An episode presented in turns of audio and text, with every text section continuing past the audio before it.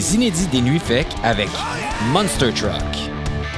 Une entrevue avec le guitariste Jeremy Widerman et le claviériste Brandon Bliss qui discutent avec le journaliste Nicolas Titley de leur amour pour le rock lourd, leur statut ambigu de rocker canadien et du monde de la musique à l'ère de la gratuité.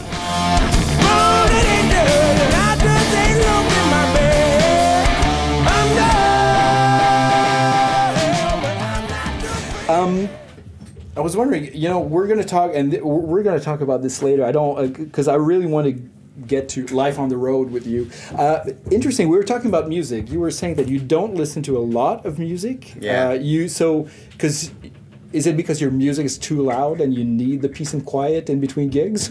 No, uh, maybe. Yeah. There's a, a certain element to that, getting pounded over the head relentlessly.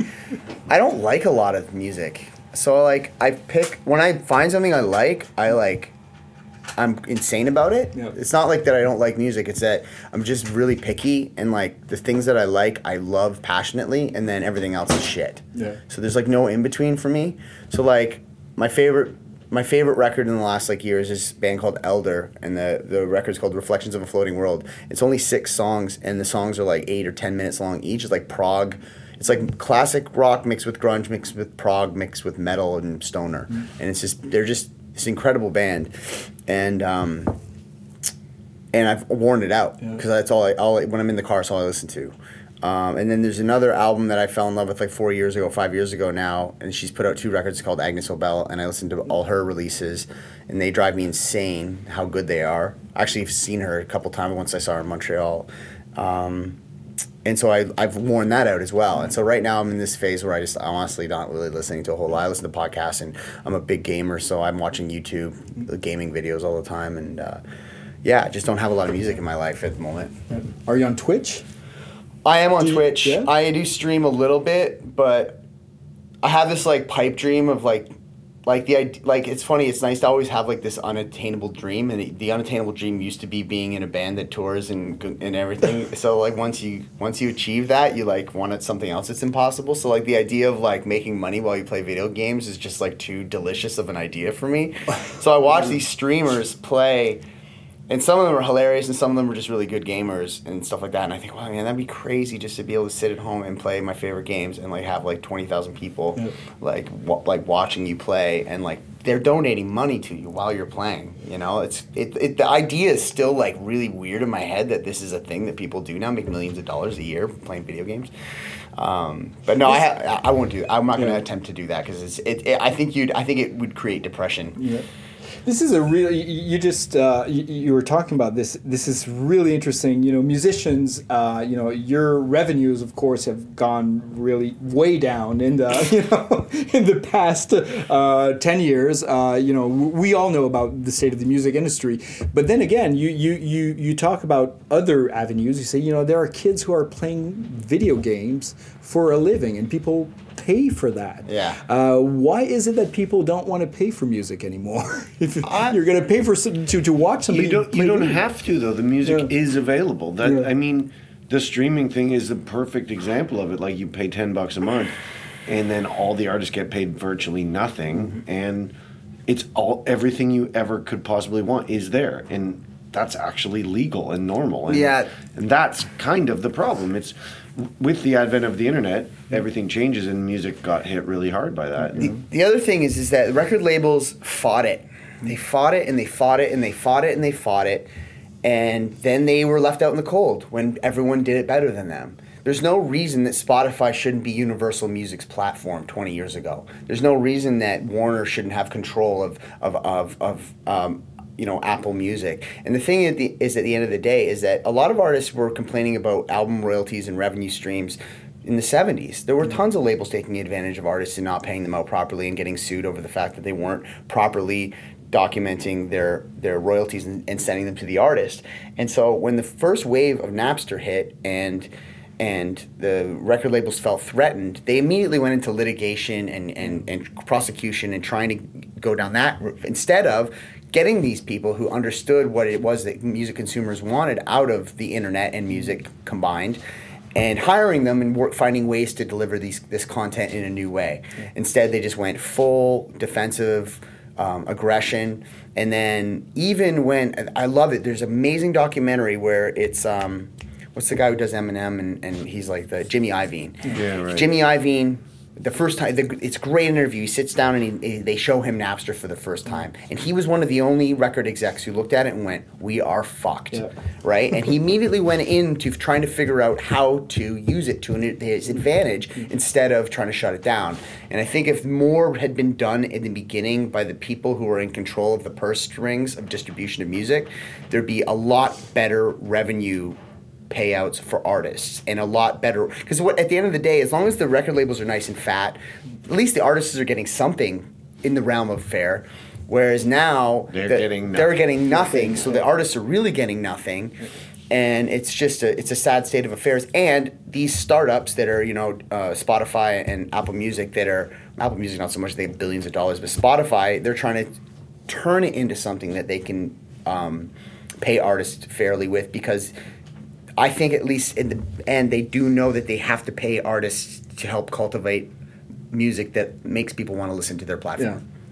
When, when you started as a band, it was already fucked, you know. Yeah. Uh, so uh, was that ever a discussion? I'm wondering, like people who start like, you know, traditional rock bands, as you guys are, Yeah. you know, uh, you know, the future is not so bright either for rock or just for like being in a band or uh, you know making music, uh, making money out of with music. So w- was there ever a point that you said, you know, uh, what are we going to make of this? Do, do Yeah, I did. I had a plan. I had a great plan, Yeah. and, and I wish I would have stuck to it a little f- firmer because we stuck to it hard for two years, which is we gave away all the music for free online, and we were one of the only bands doing that where we were like we would make releases and we put them on the website and everyone could download them themselves. This is before streaming was a thing, so the people still had access to their content so that they would get the files and you'd have them. You owned the music. It wasn't just something on the cloud that you could access that you needed an internet connection for or you needed to save from this platform to the app for that platform. This was here's the files. like wave You- files, like, Like they the were zip files. There was I it was it was I think I was using the MP3 format Yeah. because it wasn't lossless back then, and I think that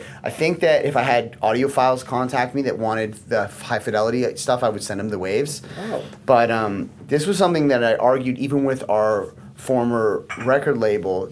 Dine Alone is that when they did put out the Brown EP, which was our first official release on a record label, I fought to keep the free version on the website. And my argument for that was you're a Canadian record label, you're give us Canadian distribution. I'm thinking worldwide. I want distribution in Europe, and guess what? It costs me twelve fifty a year for my internet um, for my internet hosting, and I can distribute to the entire world. And then I would show them where the traffic was coming from, and I could see people from England download it, and then you'd see five more people from England download it. Is like a trickle effect. Like one person would do it, word of mouth, boom, five more people, Yeah. and it was this amazing thing that I was like, you can't compete with that. Yeah. Or you can have our, you can own the physical copy, you can sell the physical copy.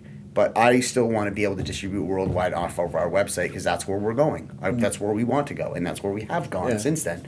So I wish I would have stuck to it, but we got you know we we turned into a mainstream kind of situation, and you can't do you can't fight No. like that. the system. You know, Yeah, we're not going to change the system. Like Yeah. as as idealistic as we could be or want to be, like the system is way too big, and we don't have the weight to change any of that. The, the other thing is is that is that we have ended up getting like uh, you know paid in certain regards for royalties, especially radio royalties, performance royalties, SOCAN related, um, you know, money that they collect from us, you know, performing the music live or it being you know on TV, mo- movies, and, and on the radio.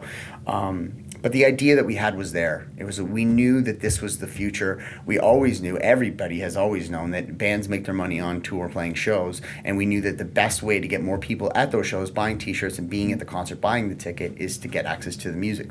And the easiest way to do that is the internet, and the best way to do Yeah. that is for free, which is basically what Spotify is. Because if you're paying nine ninety nine a month and you're listening to it every day, you're paying fractions of a Yeah. penny Yeah. per song. So.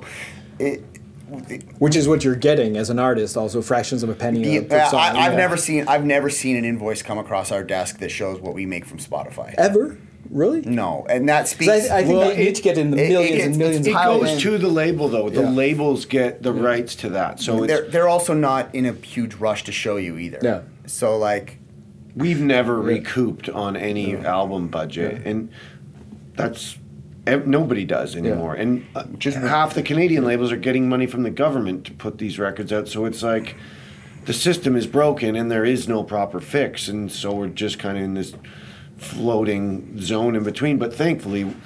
We have fans and we can go play shows and we can make a living that way. But most of the labels they, they, they make sure that they get management as well so Yeah. that when, they, when when the bands are on tour and they're making money at the shows they're making money on merch they're getting cut in on that and that mm, it justifies them putting out an album budget to get them on the road in the first place because they're getting cut in on everything which is something we were also relatively resistant to in the beginning because we knew that our merch and our show money was was our our bread and butter. And so you know we fought that as long as we could but of course we got gobbled up in that as well. So now we're mm. you know we're, we're, we're everything that we lo- every dollar that comes in it's you know more than half of it's sliced off before we even start you know looking at how it pays our expenses. Yeah. So, so you're like absolutely not uh, nostalgic for like a bygone era because you didn't really get to enjoy that that No. That's- and that's and that's a wa- uh, Yeah. you're wasting energy on that Yeah. thought like you know sitting there being, I wish it was like this and I wish it was like that I've definitely it's the thought has crossed my brain like oh man if this band if we were this band in the 90s like we would be all buying houses but like it's just a it's And just if you were this band in the '70s, you could expense like hookers and blow. you yeah, know, exactly. And so it's yeah, it's a waste of time to kind of think about that Yeah. stuff. Um, I think that you know I've tried to spend more time being proactive and trying to think about ways that we can we can either you know pull some more money out of the merchandise line or you know f- new territories that we can get into with the band so that we can uh, grow um, the amount of places that we can play because at the end of the day when you're referencing the fact that, that rock and roll is struggling and music is struggling i don't feel that as Yeah. much in europe and the uk and so we've been focusing a lot of our attention over there because even though it's obviously taking a hit like everywhere else, it's not as dire as it feels in, in North America, at least, I think. We've seen more upswing with less effort. We've put a lot of effort in, but it hap- things happen quicker for us over there than they happened here. Wow. Um, The the rock market is stronger there. Like even if you want to get into nerdy shit like market share, like rock music is bigger over there than it is here. So being a rock band, obviously if you have half brain you go to the places where rock music is most popular and So what's the best place to play for for Monster Truck? Was Um, probably England, but uh, Germany and Yeah. the rest aren't too far behind it. We've definitely made an effort to go to places bands don't traditionally go, like France, like Spain, and that's starting to open up. Italy even a little bit. So our whole every band always goes to the UK and Germany, and then jump off. then so we've been but we've been consciously trying to expand that and you know instead of having 50 markets in Europe turn that into 100 that Yeah. we can now go access and if you go play them every 18 months and you can make a living Yeah, and the weather's better and the cities are closer. There and you go. There you go. yeah, and it, you know the, distance between like uh, Saskatoon and Calgary, you get you know twenty shows in Europe. You know, Yeah. There's like twenty different days. At least eight. Yeah, at least At least like seven or eight. at least seven or eight. Oh, man. Uh, I, I, I want to go back. We started talking about music, the fact that you don't listen to a lot of music, but I, I heard you say something really interesting in an interview where you said, you know, I'm really into the music from the 70s, uh, and then I pick it back up in the 90s, and for me, like the 1980s, like don't exist musically. I don't know if you were like exaggerating you- when you were saying that you know music doesn't exist in the 80s, but this is really something that has had no impact on you. No, I did. I, I my see my dad was my dad's always been a big music lover. So like he picked certain things out of the '80s that he really liked, and I attached myself to them because I was young and impressionable, and I was listening to everything back then. Um, and he got me started on like the Beach Boys and a lot of like '60s like were the, the birth of rock and roll. But then he would also listen to like I remember listening to like um, like Gino Vannelli Black Cars and like um, trying to think of another good Montreal example guy. like yeah like even like even like um just like pop music there was like a lot of pop music from back then that my dad was getting into too like he brought home a seven inch of whitney houston's i want to dance with somebody and i burned that out um, and like there was a lot of like little things you know ghostbusters soundtrack and like beverly hills cop soundtrack pointer sisters um, you know stuff like that that I really like latched onto, and that like I was always very pop oriented, which whether it was the Beach Boys or or if I was listening to the Pointer Sisters or whatever it was, um, that and that has always been like where I've my my interests have been leaning into, you know, and even from there, like once I got into be a teenager, I was listening to pop punk, which is obviously very poppy, so. Um, yeah, and then he ended up coming full circle, and I got, I got back into the classic rock that got me interested in, in, in, in rock and roll to begin with. So it's it's uh, yeah, the '80s weren't dead. Uh, I um, I had a lot to listen to back then, and it was just it's just a bit of a hazy memory because I was seven. Yeah. Know, nine, nine years old. But it is, it's really interesting that to hear people say, you know, my dad turned me on to music, which is, of course, when rock and roll started. You know, the idea was to get as far away from uh, you know the music of your parents as possible. Uh, now you get to share like the same music. You, you basically, from what I understand, have the same taste as your old man. Yeah, he loves it. He's stoked. he's like one of the biggest fans of the band there is. Really? He, like he's at the show every sh- any show within three hours of, of home. He'll he'll be there. You know, because he's he's always beside himself because he can't believe it. I mean, he never he doesn't remember this, but I always remember this. It was like one of the funniest moments that I can like that I can circle back to like the birth of like the idea of being a musician to like where I'm at now, which is that we were in the car when I was probably like 10 years old, which is like three or four years before I started playing guitar. And he said to me, we were listening to Zeppelin, and he said to me, he said, he says, listen to that. He says, listen to Jimmy Page. He goes, if you learn how to play guitar like that, you never have to work in a day in your a day in your life. And of course, as an impressionable 10 year old, I was like, wow, like, I play guitar. I never have to work a day in my life. Wow. And I, I came back on that with him because he was so fucking wrong. like, because first of all, you have to work harder than anybody. First of all, okay, let's start at the beginning. First of all, you're never going to be as good as Jimmy Page. So let's just get that out of the way right now. He's speaking in a way that encourages you to, to try and be as good as Jimmy Page is basically a losing proposition. And then, two, if you do become in the realm of the talent that is involved with being a guitar player like Jimmy Page, you are going to work harder than you've ever worked at anything in your entire life.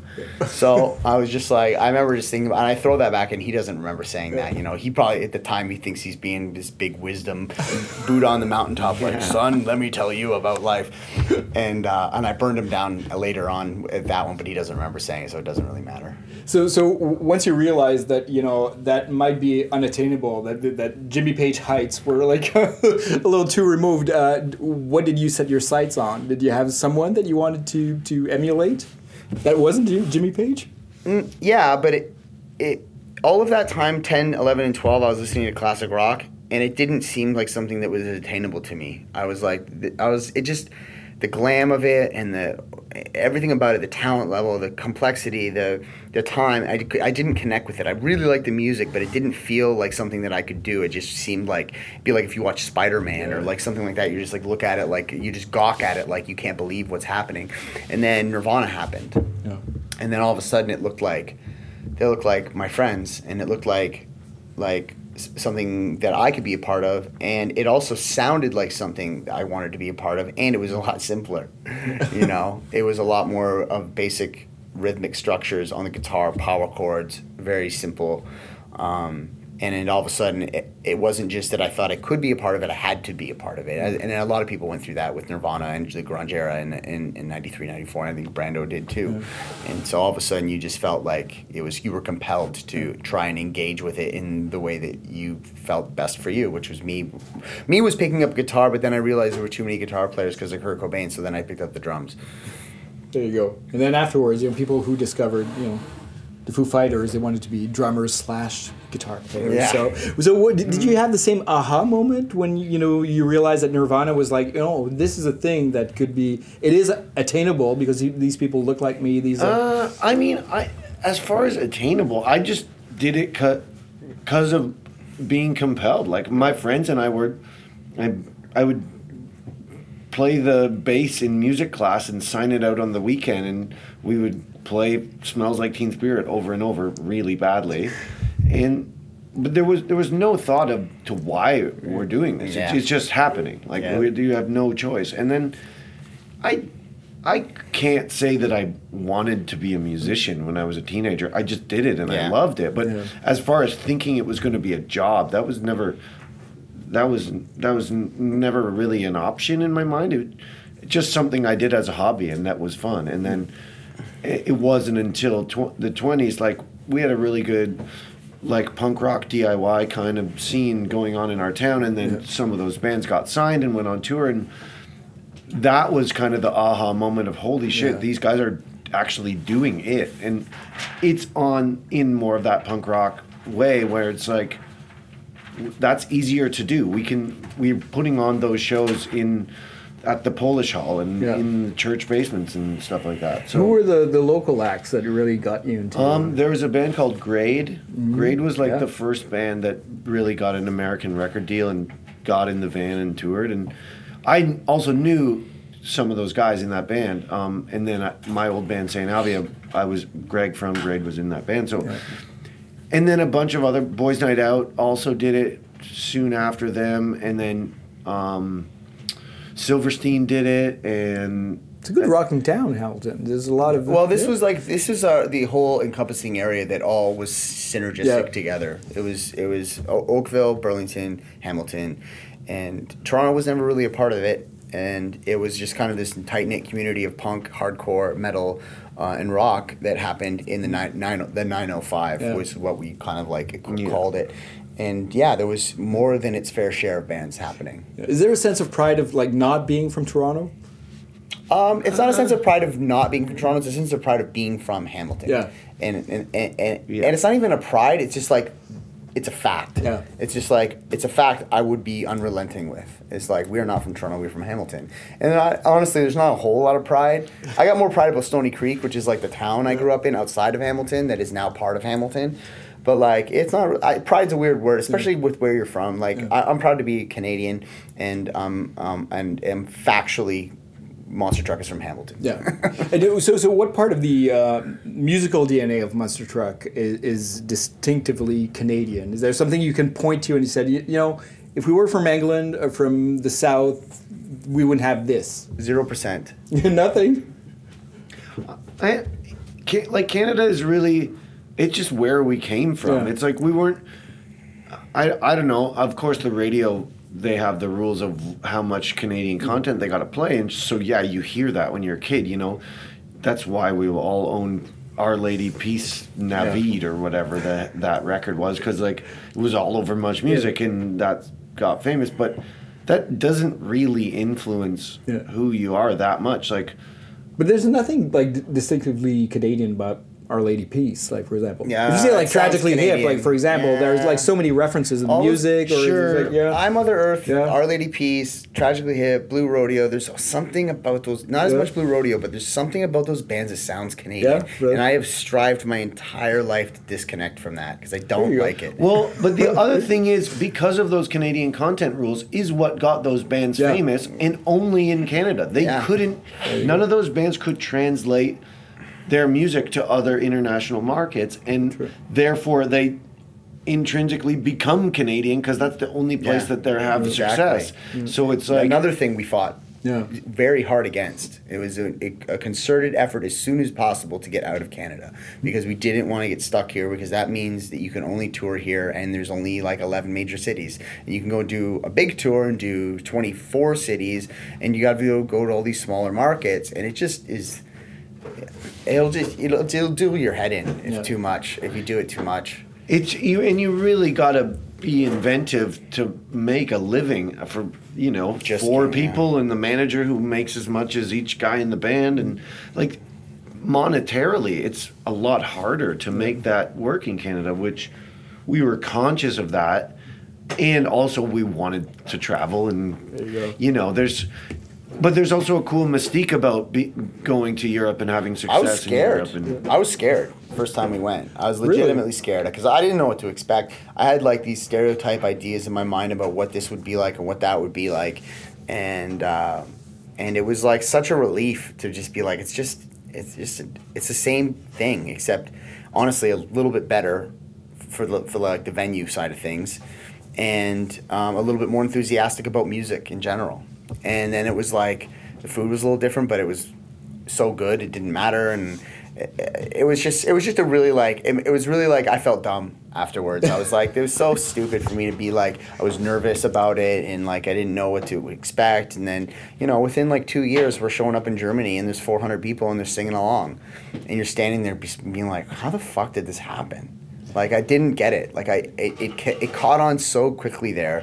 I didn't. I remember standing on the edge of the stage in Berlin playing uh, one of the songs off Furiosity and having everyone sing along to it, and just being like, I didn't. It was confusing. I like didn't understand. I was so in awe of like how what was happening that it was just exciting and and and I did remember thinking about like man, I was actually afraid to come to Germany. You know, like I was. It's Germany rules. It's the best. you know, so it's it's funny. You know, it's it's just more me being stupid. You know, I look back at the way I thought about something or whatever. Um, having your your lyrics sung back at you by the crowd is probably like the, the ultimate you know when you when you're playing in the band i can't even imagine you know i've talked to a million bands and I, I that kind of feeling must be really really something um, how do you how do you go about writing a song that does become become that anthem that people sing back to you do you are there songs that when you wrote them you said you know this is it this is going to oh, be the song yeah really? oh yeah yeah i think we we wrote sweet mountain river from the first like month it existed, we knew that was going to be a single. Yeah. Um, and then there's definitely been times where you're working on songs and you and you're consciously like uh, like I came up with like the, some of the main uh, ideas, the core ideas for the song Enforcer, and I wanted it to be for hockey. I wanted it specifically. I wanted it, the gang vocals to sound like a hockey game. I wanted the song to sound like a hockey game, and I wanted the lyrics to be about a hockey game or something hockey related. And I don't write the lyrics, so I said this to, to John, and he was kind of resistant to it because he thought it was a little too obvious or like direct at the thing. And I was like, and I was like, we're the band's called Monster Truck. Like we we hit people over the head with exactly what we are. It's like a burger joint that's called Burger Joint. Like it's it's it's there's no there's no shroud of mystery around the group. We're a rock band called Monster Truck with a hockey song. Like think about it. And he came back the next day with the lyrics, and it was all about enforcers and I thought that's fucking perfect. And then it became the Leafs goal song like a year later, and it's like you can't aim it and hit the target yeah. much harder than that. Like that is conceptualized from the get go, executed to the finish line. It, you know, it doesn't always work like that. And, and uh, you know, there's definitely some misses in there. I've definitely been on the other end of you know this is going to be great for this or that, and it doesn't work. But you know, every now and then when you get that bullseye like that and it works that well, you know, next thing you know, you're recording a cover of Saturday Night by the Bay City Rollers specifically for Hockey Night in Canada, and you're, you're going, fuck, that worked. Yeah. And then there, there you were, like downplaying your Canadianness, and you know, one, one of the ultimate Monster Truck songs? Is a song about hockey. So. Yeah, well, that's the thing is that I think it stylistically doesn't sound Canadian uh. when you compare it to other bands, but yeah, we, there is no doubt that we're a Canadian band uh, it's an interesting juxtaposition when you compare those two ideas to each other. With it, the style of the music mm-hmm. doesn't really fit in with many other bands that have been around in Canada before. Really similar to stuff that's been in the UK and in America, but then we add the Canadian element of like, well, we're a hockey band, or you know. Um, we, that's about it. I don't know. We, I don't know what other things we do. I mean, we are Canadian like we were born here and yeah. grew up here, and the, you, you can't avoid that. So yeah. therefore, you're allowed to put the Canadian stamp on us yeah. because of that. Yeah, like, and I love it too. Like we love Canada to death. I just don't like the tragically hip. Yeah, but the hockey song is like another layer of Canadianness. You know, if you sure, of course. But, but, you know what? You know how many hockey arenas we ended up going to in the UK and Germany because of that? Like we ended up going and doing dropping the puck in the Glasgow game. We ended up uh, being on the ice at the which which UK team was that? Nottingham. I'm just Nottingham. Like, I'm yeah. just trying to figure out, like you know, picturing in my mind a, a team from Nottingham, like playing oh, hockey. They're all Canadians. They're, all Canadian. they're all Canadian. They're all Canadian guys that, that that either didn't get drafted yeah. or are finishing their careers. Uh, like like Brian McGrattan was out playing you know, and he finished his career up in the UK. He had a great time, you know, and he was, in, you know, he's, he was a he's a hero, a local legend there, you know, because he was he was in the show for a considerable amount of time, doing amazing things in the NHL, and then you know, as the old forces slowly got kind of pushed out of the NHL, he went and played in the UK, and he's a hero there. So, um, yeah, it's just You did what we did. We got out of Canada and went to the UK. uh, you, you, we were talking earlier about the, uh, the the rush of like hearing people sing your song back at you. Hearing your song in a hockey arena during a hockey game that must be quite the rush. It was the best. Really. I went. To, I bought a four hundred dollar Leafs ticket, playoff game ticket, just to go by myself and listen to them. They thankfully fucking won in overtime, and they blasted the song, and I was almost in tears. And I'm a fucking Habs fan and I was on. I was just. I was completely beside myself. I bought the ticket. We were on the runway coming in from Europe, and I was on the runway at uh, Pearson Airport, and I realized that the Leafs were playing Game Three of the series against Washington in Toronto, and I went, "Fuck! I, if I don't buy this ticket and go to this game, like I'll regret it forever." So I just went, and, and I got Norwalk virus the night before. I was puking all night the night before, and I almost didn't go. I tried to give the ticket away to our singer, but he thought I was trying to sell it to him, and he goes, "I don't fucking have any money for that," and I was like. I didn't ask for it. Fuck you. I'm, fuck you. I'm going. And then, I, and then I went. Yeah. So this is your like the, the ultimate monster truck moment. Was that you know? One of them. Little, We've yeah? had a bunch of good yeah. ones, man. There's been it's been a crazy ten years. Like there's been a lot of good stuff, and mm-hmm. like it's easy to forget about that good stuff when you're having a tough time or you know you're going through a tour that's like you know you're exhausted or whatever. But uh, there's been a lot of great shit, like just moments that I just like. You know, Dave Navarro tweeted about us one time about about how you know he saw us play, you know, and he made some tweet about us, and you know, Slash. He I think one time said that he we were one of his top three favorite bands to tour with. It was Aerosmith, ACDC, and Monster Truck. You know, and you see shit like that, and you don't, you it doesn't feel like real life all of a sudden. Yeah. You it's like it's like you you actually it's like when you're having a dream and you know it's not real. It's like that's what that feels like when you see something like that. You're like, you're like, that's not real. This isn't real. This is the real situation.